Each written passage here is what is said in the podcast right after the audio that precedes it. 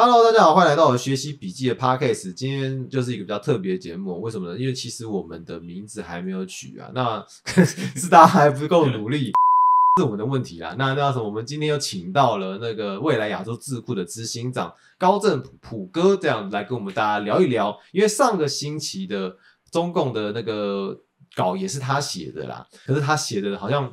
不够有那么人话，那我们能力也不足，所以想说，我们来请他跟我们到我们节目里面来跟大家更深的聊一下灰色作战。那这个灰色作战有没有一个是什么样的一个概念？可不可以讲人话，举一些例子，让我们大家可以更理解啊？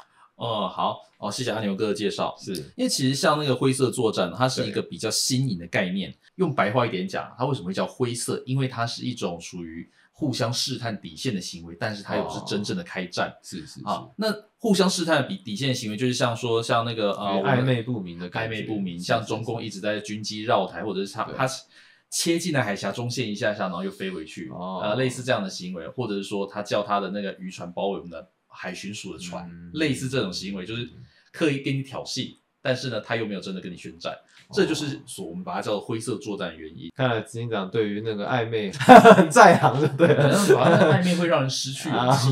裴洛西这个访台啊，他们就趁机军演，这会不会也算是一种灰色作战？是的，他这个就是一个比较标准的灰色作战。是，但但是它的比较大的区别是说，它是直接啊派出军机了。然后，反正他就是故意在你的那个领海边界啊，你二十四海里边界外面一直绕来绕去，那你也不能对他怎么样嘛，对不对？虽然说我们有所谓的防空识别区，但实际上防空识别区呢，我们有跟他们部分重叠到，那他们也可以宣称说，他现在是在他的那个正常的训练飞行，所以我们很长时候就是我们把他逼到，呃，应该说把他们逼出去。呃，对，我们也不能，因为我们也不能真的跟他们开火，这包含很多很多秘密啊。因为有一些他们可能会飞过来的飞行员可能比较年轻，那年轻气盛，然后会想要挑战，然后这个时候就会玩一些特技杂耍。但是看在我们这些真的有啊，发生过几次，是是是是啊，哇，你怎么那么了解啊？不能说的秘密啊。那他们这样的灰色作战的目的是什么啊？嗯，一方面来说，他们是要主要是要测试它可以踩你底线踩到什么地步，你才会对它做出反应。是不是它的飞机要真的要飞到你的领空的，就是逼近二十四海里的那个临界点了，你才会做出反应？是对，但是其实这对我们来说是非常危险的。为什么？怎么说？因为如果说我们已经习惯他们在二十四海里的边界这边飞行的话呢，那代表说他如果某一天他真的决定要武统台湾了，他是不是可以派出大量的飞机在那个二十四海里周围那边，或者是大量船在二十四海里周围那边绕，绕一绕之后，他突然说他要宣战了，然后就直接打进来了啊？那这样是不是我们完全没有任何时间可以反应？是，那我们现在的国军的应对其实也都还蛮及时的嘛，对不对？是，也都还没有就是松懈下来，也没有，所以。我们就常常看到一些海军弟兄或者是空军弟兄对于那个共产党这些行为非常的愤怒，因为害他们不能休假。当兵的时候如果被扣假，或者是会一定会心里会非常不爽嘛，是不是？我其实还好，因为其实 当兵第一两天的时候其实不是很习惯，然后到后面其实就我觉得大部队生活好像也不错，适应力好像比较强一点。大家都知道啊，第一次联俄龙共的时候，其实很多的知识分子都去那个苏联取经嘛，是，就连我们的伟人小蒋总统啊，也是其中之一啊。是，但我们可不可以跟大家讲一下，为什么我的小蒋好像就没有受到马列主义的思想啊？那是怎么回事吗？这是什么原因啊？我认为啦，这跟他们那个时候所遇到一些环境有点不太一样。首先哦，就是小蒋他上台的时候，呃，他没有，他其实他没有太多的政敌。然后在第一个就是他没有政敌，在第二个就是说，呃，他那个时候有遇有美国的压力，嗯，然后在第三个，他必须要维持他是自由中国的一个身份，哦，对，这是最大的差异点。但是同时期啊，我们看到毛泽东他们在搞什么，在搞呃大跃进，在咬在在搞文革，在批斗自己的政敌，对不对？对吧？在比说谁不够啊，谁不够共产，谁不够那个，谁不够左，是就类似的这样的一个想法嘛？对对啊，所以。这就变成说，为什么后来小蒋跟啊邓小平他们会比较看起来走向比较不一样的路径呢？那他们的想法其实差不多的吗？其实他们以他们那个时代知识分子的想法，就是他们希望国家富强啊。哦，是对，差别就是用的哪一种方法嘛。嗯，这是一种比较务实面的嘛。因为像邓小平啊，像邓小平他也是，他不是有讲过黑猫白猫能捉老鼠就是好猫，然后他要摸着石头过河嘛。对。对，那其实小蒋他也是属于走务实面的，对就，是说他觉得要用有用的方法才 OK。嗯，对，所以这也是马列主义吗？如果说这个也算马列主义的话嘛，呃，邓小平就不会被毛泽东批斗了。哦，所以其实中共后面还是就放弃了这个东西吗？中共他一部分他放弃了，因为他认为说你马列主义他会太严，他十分要求说你每个人都要放弃自己的私有财产，但是你一旦人一旦放弃了自己的私有财产，其实你会相对你会没有动力。你自己想想看，就像阿牛哥，如果说你今天呃两个人同样工作，但是付出不同却得到了一样的薪水，你还会有这样的工作动力吗？嗯，那今天我们讲说中共是马列主义的子孙，那是不是讲错了呢？因为其实刚刚讲说，那他们今天也没有就是把自由财产取消啊，那是有讲错吗？其实我们这边要更正一下，他们现在不叫那个马列主义，他们说他们自己那个叫做中国特色的社会主义思想。对，啊，那我所以我们一般人讲他是这样的时候是错了吗？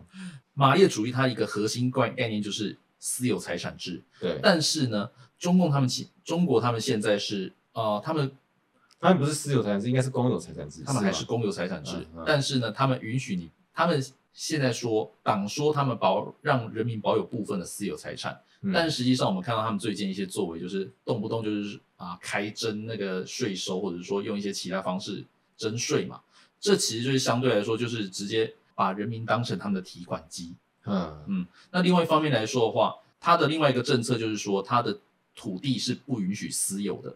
那这边私有财产其实包含了你呃，我们来讲的话就是动产跟不动产这一块。是好，它的不动产是不允许私有的，但是台湾这边的话，我们是允许不动产私有制。对，他们那边的不动产呢是，呃，土地所有权是国家的，嗯人民只有使用权。嗯你交出去的，你买房子的那笔钱，实际上是你在买这一栋房子七十年的使用权。嗯嗯嗯嗯嗯七十年时间到了以后，要不要继续续约，是看政府决定。党认为说他只是把这些钱寄放在你人民那边，他要收回去，随时随时可以收。所以为什么会变成说很多人民会突然间发现自己的那个在银行的存款一瞬间归零？嗯那为什么自己那个名下的那个财产会突然间瞬间消失？是因为这些钱是党的，不是你的。嗯嗯嗯嗯 嗯，这些钱是党的，不是你的，所以中国是特色的社会主义，其实私有财产其实只是假象就对了，是的，是假象。哦，了解。那民主社会里面会发生这样的事情吗？民主社会其实不太会啊，因为你看，嗯像你如果说你要做任何土地征收，你还是得要要居民同意啊，然后你还要发那个什么那个回馈金、补偿金给人家嘛，对不对？没错中国没有啊，中国可能就是、呃，他打点一下说哦，你要搬到哪里，然后然后他帮你盖一个房子，你就搬过去，帮你签这样子。对，你不签没关系，你就自己看着办，啊，就是 呃嗯，那其实啊，我们在中共的境内啊，只要是团体，不论你是公司行号或是社团组织、宗教团体，只要人数超过一定的数字，就会有党支部的存在嘛。是，那这是不是很适合去执行所谓的心理作战呢、其实还蛮适合的，而且还蛮适合就是发展他们的所谓的呃共产党组织。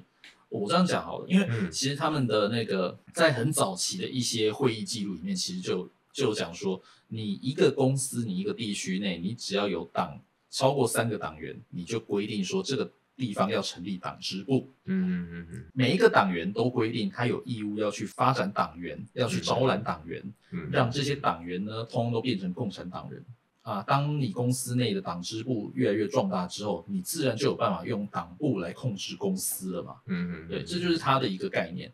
至于执行心理作战的话，其实它比较像是说，它党支部里面一它规定说，你每一个党支部一定要有组织部，要有宣传部。对，那心理作战大部分都是宣传部在执行，所以是的，他就是可以直接透过他的党组织来对公司内部的所有的人员执行心理作战，去招揽他们，把他们拉拢过来。嗯，讲既然讲到心理作战呢、其实我们现在台商很多嘛，而且他们人数一定都超过一定的规模，那他们这样是不是被渗透掉了？那其实我觉得我们大家可以看最近宣布要参选总统的郭台铭先生嘛，嗯，他的那个富士康里面就有他的就有一个富士康党支部啦，所以他为什么会呃很多行为会受制于共产党，就是因为嗯他共产党富士康的党支部其实是已经严重威胁到他的公司了。诶，那如果是这样的话，难道这是他出来选总统，是中共叫他出来选的吗？不太可能吧？啊，这我们就不知道啦，因为嗯，搞不好有一些我们不知道的交易嘛，是不是？那难道中共就是想要让绿的上台吗？我们这边也不方便做任何揣揣测，是吗？了解。那我们在影片里面也有提到啊，就是陆军的黄埔军校这件事情，但到了台湾以后啊，有人觉得所谓的黄埔精神才是妨碍台湾军事发展的原因。那你可不可以说一下这个脉络？你会这么认为吗？我先讲一下，其实他们认为的所谓，应该说他们，因为最早的黄埔精神其实指的是愿意为国家付出、为国家牺牲，甚至要为国家负责、为人民负责，是这是最早的黄黄埔严格。是啊。但是他们为什么后来会说，呃，会把用另外一套方式来解释？是因为国军内部其实有一些比较陈旧的一些陋习存在，嗯像是说，嗯，遇到一些比较新式的一些，像是遇到一些比较新式的一些战法战术啊，他们没办法马上进行转换去改变，反而会认为说，会要求说，啊，你继续用旧的方法，不要用新的。为什么？因为他们认为说，啊，训练新方法可能会比较累。然后会需要新的文书作业，对，会需要经由可能要经由立法院或者是其他方面的审核，会很麻烦。简单的说嘛，就是怕麻烦所引发的一些后果。比较明显的例子应该是像最近那个啊防弹板、抗弹板的一个事情。对对，为什么这件事情会闹那么大？因为呃国军他们一直说他们自己发出来的抗弹板其实是符合规格的，嗯，确实也是符合规格，但是呢。符合的是二十年前制定的标准规格，而不是现在的标准规格，就跟超香素一样。是的，嗯，跟次香素一样，刺香素一样，对，跟次香素一样。你要说次香素没有用吗？英国现在也还在用次香素，但是他们的次香素有随着他们使用的武器去做改进。甚至说他们有针对战场环境去改变他们刺枪术的一些战术内容哦，但是特别哦，对，但是我们刺枪术从头没有，从头到尾都还没有改变哦。那为什么？为什么呢？就回到我们刚刚前面有懒得动，懒得动，一方面是懒得动，然后在二方面来说的话，就是可能在那个位置的教官呢。呃，他也很难去学习的东西了。哎，可是我们不是有一堆西点军校回来的将官吗？世代更替、更替、更替、更替，军中总是会改善啊。那怎么会到现在还是没有军改的感觉嘞？哦，我这边讲两个两个概念好了，因为第一个就是每年军校入关会送出去的人其实没有超过十个，对，就是所以回来简单的说，他们每年送回来的人其实就相对很少啦。嗯，每次就是两，因为同一期人大概两三百人嘛。嗯，可是呢，这些人回来之后，他们能力虽然受到重视，可是。长官不一定不一定会让他们下去带兵，因为长官会觉得这太浪费，他会把它放在一些常需要做文书工作的那个行那个事务官的位置上。那变成说，因为在审审核要升官的时候，他们通常优先考量的是说你这个人有没有带兵经验。哦，是哦，好特别。嗯嗯嗯。那但是你一直做幕僚作业，其实你是不会有任何你的考绩是不会那么漂亮的。是，变成说你需要有带兵经验，你的考绩才会漂亮。但是当这些人他们说他们想要带兵的时候呢？长官又会觉得啊，好像不太好吧？你这么优秀，为什么你要去带兵？所以永远都上不去，然后就是变成也没有办法军改，就就变成说他们可能晋升上会遇到一些障碍。是是，但是也有一些人有熬过来，像现在最新的那个，像陆官现在最。呃，最新上任校长，他就是维吉尼亚军校毕业的哦，好特别哦，是，反正就是需要熬嘛，嗯，对，所以其实军改还是蛮有希望的，还是有一些希望在的，了解了解。那我们的影片中也有提到啊，就是讲讲回到那个时候的心理作战啊，国军的手段似乎没有中共那么强嘛，这样讲对吗？是，可以这样形容没错，因为呃，心理作战它必须要跟一部分的事实做搭配，对，那共产党他们那个时候。在，尤其是在一九四五年之后所使用的一些心理作战呢，他们都是打的都是什么？第一个，啊，不要高物价；第二个，不要引发内战。嗯嗯嗯嗯嗯。其实这两个就很有效果了，因为那个时候八年抗战刚结束，其实全国上下都很累了，都不想要再打仗了。对。所以那个时候共产党他们喊出的口号就是：我们不要再继续内战了，我们要马上坐下来，好好的恢复民生经济。所以那个时候当。共产党他们又再次掀起内战的时候，他们用的是自己的兵，这些兵他们把他们藏在山西山藏了很久了。哦，但是国民党士兵不这么认为啊，国民党的士兵会认为说，我不想要打仗，你为什么不能跟共产党好好谈？啊，所以资讯落差，资讯落差，嗯，就变成说，如果是因为其实一开始是共产党的部队先挑衅，对，变成，但是呢，他后来又装作他自己是弱者，哦，所以变成这样一一来一往之下呢，变成。国军的士兵不想打，但是共产党的士兵是越打越多。哦，是。那还有，这次因为其实我们看到我们的一些心理心战的喊话的一些东西啊，比如说空什么空飘气球啊，或是让邓丽君到金门喊话，什么对岸的同胞啊，什么有的没的，这东西我坦白讲好像跟屁一样、欸。那你你我们还是过去还没有做过什么觉得值得宣扬的故事啊？因为像我们这边心理作战哈，邓丽君这真的是一个经典，因为确实是让应该说会让这个这个会让人家来想来吗？有啊，有一些人是说他们来投诚的，就是因为听了邓丽君的歌嘛。真的假的啊？他们是不过我觉得，因为事关蛮多机密的，所以其实蛮多，应该说蛮多投过来投诚的人，他们并没有、并没有公开。呃，至于像那几个驾飞机过来的，那是比较知名，是因为说飞机嘛，你不可能不可能掩盖任何消息，因为飞机那么大一架，对不对？嗯嗯嗯，对啊。所以那个时候其实也是有些有些人是接到那个宣传手册，然后就决定过来的。哇，宣传手册空飘气球跟邓丽君这么有用啊？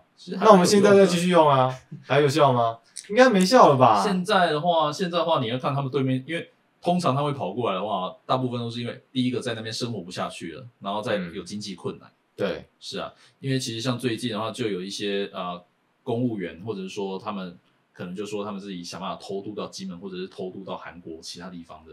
哎，那之前还有看到我们有做什么星战泡面啊？那 要搞什么东西啊？对啊，你觉得？其实我觉得这个真的是我们的新战新战工作为什么会有一些困难？我这真的是要问政战局到底在干嘛？因为一方面来说的话，政战局他们真的想打仗吗？还是还是他们真的要？我不好意思，我不好意思说我学长们的坏话，但是其实从啊、我日常观察他们那边看来，就是其实他们很厌战，然后不想、哦很避战，不想打。但是呢，他们的呃就是想办法逃避嘛，哦逃避很可耻，但是很有用。了解了解了解了解，所以其实搞不好我们民间这样做一做，比星战还强多了。这样子。是，哎，那我们影片也有提到啊，国军私底下会看中共的一些军教片呐、那你觉得这是好是坏？他们有什么值得我们借鉴的地方吗？讲真的，他们会去看国解放军军教片，真的是因为我们自己的军教片太无聊了。呃，因为他们的军教片其实呢，呃，有让士官兵得到一些情绪抒发的效果。像他们有几次啊，他们那个我有看过几部他们军教片里面，就是主角是个小兵，但是呢，主角他天生热血，然后会路见不平，那看到不合理的事情呢，就会勇于犯上，有一点像是那个日本的动漫呢、是很像。嗯，对啊，他们就会把这样的东西给拍出来。但然后呢，这个时候会有一些呃，他们一定通常剧里面都会有所谓的那个主持正义的长官。嗯，那这个主持正义的长官都会站在小兵这边。哎呦，是我们现实有吗？我们现我们不知道解放军里面现实是不是这样一回事。那我们国军有我们国军，我们国军至少呃，你打一九八五还是蛮有用的。哦，对对对，打一九八五蛮有用的，对对对对，啊。嗯但是他们那边其实就是是不是真的有这回事，是我们完全不知道。嗯，对，因为毕竟呢，他们那边比我们还要啊、不透明，对，对，这是一个问题嘛。但其实这个回到一个问题是说，为什么我们国军拍不出这样一个好，拍不出类似类似情节的军教片？我觉得不想进步嗯我觉得有一个东西是他们怕丢怕丢脸，哦，对，怕丢面子，因为啊、阿牛哥应该看过报告班长系列嘛，对不对？对对对对，对，因为报告班长系列为什么后来会被禁拍，就是因为拍的太真实了。哦，还这样子哦，是因为他把一些军中固有的丑态给拍了出来，嗯，所以变成后来国防部就不继续让报告班长系列继续拍下去，因为那个时候报告班长系列其实是跟国军有合作拍的，合作拍摄。哦，那时候超红的，对啊，是啊，嗯，但是其实我们这样想嘛，你国防部为什么不去参考美国他们拍 Top Gun 的案例呢？嗯，对，因为美国 Top Gun 他们也是美国海军在协助协助拍那一部电影啊，不是也是拍的很好，而且同时帮美国海军还有美国空军招募大量的那个人员，嗯，对，他们是一个很好的例子。其实就代表说，我们其实可以参考类似的状类似的案例，就是我们不一定要让国军只只能按照现实来拍，我们也可以创造一个类似空想的故事，嗯，但是是以国军为主角的。了解，对啊，但至少是说，因为你国军毕竟还是需要招募，你可以让这些人对至少对国军有一个向往。了解。是，哎，那我们国军常会把政战跟新府会列为同一个体系来做训练嘛？那你觉得这是好是坏啊？可不可以介绍一下国军里面这两个系统的官兵在做什么啊？啊，我稍微讲一下哈，因为呃，心理辅导跟政战，其实这跟政治作战，它其实都是属于呃政治作战学校里面训练出来的。但是政治作战它比较偏向就是一个攻击面的，它是针专门针对敌人做所谓的宣传战、宣传战跟心理作战。嗯心理辅导这一块呢，它主要针对的是我们自己的官兵，看我们自己官兵的身心健身呃心理健康。对，那这所以会有内宣吗？有也是有内宣啊，但是其实为什么会需要关心心官兵的那个心理健康呢？因为啊、阿牛哥，你听你听过所谓兵变吧？啊，有有有，对对对，其实新府官他们每年最大的业务就是要处理兵变问题，哦，真的蛮麻烦的。，对，真的非常麻烦。但是我们国军想要把这两个给没有被兵变，应该都没有当过兵。对啊，对啊，差不多，嗯，那尤其实以前的疫期很长嘛，对。现在四个月没什么好兵变的啊、但应该还是有啦。有还是有。对，啊，那现在又恢复成一年，我看伤心的人应该要变多了，应该会变多，没错，所以新普会的那个业务量应该要多是很多这样子。可能会多很多。嗯，对，但是我为什么会说，其实他们两个有一点性质不太一样，就是说啊，你这些原本是做心理辅导的嘛，嗯对，但是呢，呃，你让这些人，他们如果说原本是专精在心理辅导，但是你让这些人后来跑去做一些宣传的工作的话，其实会专业会衔接不上，嗯会有这样的一个问题存在。所以其实我就我自己个人的看法来看，呃，就我自己个人的想法，我会认为说这两个专业基本上还是把它分开会比较好。嗯嗯嗯嗯嗯嗯。好，那今天差不多节目到这边了，也也有点时间了。那如果有大家有什么问题的话，欢迎在底下留言。那如果你喜欢的话，也可以给我们一些建议，或者帮我们分享出去。好，那就我们就大家下次再见喽，拜拜，拜。